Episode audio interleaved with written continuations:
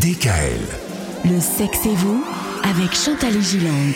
Le sexe et vous. On a abordé le sujet des couples qui vivent ensemble en permanence pendant le confinement. On a abordé aussi le sujet des couples qui vivent séparés pendant cette période particulière. Et aujourd'hui, on va aborder le, le sujet des célibataires. tous les gens ne vivent quand même pas en couple. C'est vrai. Et alors, après la fermeture partielle des lieux de sociabilité, on va dire sexuelle, les saunas, les boîtes échangistes dont nous parlions, et des autres lieux de rencontre, par exemple les bars, les discothèques, les salles de sport également, nous voilà contraints au romantisme. Le, le port du masque restreint les rendez-vous en extérieur. Ouais. Les théâtres, cinémas, restaurants demeurent clos. Malheureusement. Et c'est aussi pour cette raison, d'ailleurs, que s'organisent parfois des soirées illicites à haut risque dont nous entendons parler euh, dans les médias. Bien sûr, ouais. Mais j'ai envie de dire, euh, comment font les célibataires? Par chance, il leur reste les rencontres au travail. Ah. Euh, sauf pour ceux qui sont des télétravailleurs et des télétravailleuses, Mhm. à moins de, de flirter sur un chat. Si l'on n'est pas surveillé par sa webcam,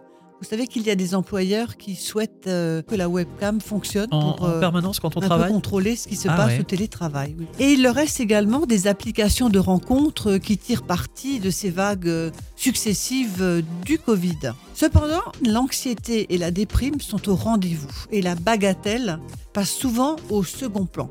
Et une enquête IFOP euh, publiée lors euh, du premier déconfinement a démontré que 82% des hommes et 96% des femmes célibataires cherchent une relation stable. C'est pas surprenant ça. Et oui. Bon, bah demain en tout cas, nous terminerons euh, la semaine sur ce sujet euh, du confinement et euh, on va essayer de trouver ensemble quelques pistes pour booster justement le couple durant cette période complexe. Retrouvez l'intégralité des podcasts Le sexe et vous sur radiodécal.com et l'ensemble des plateformes de podcasts.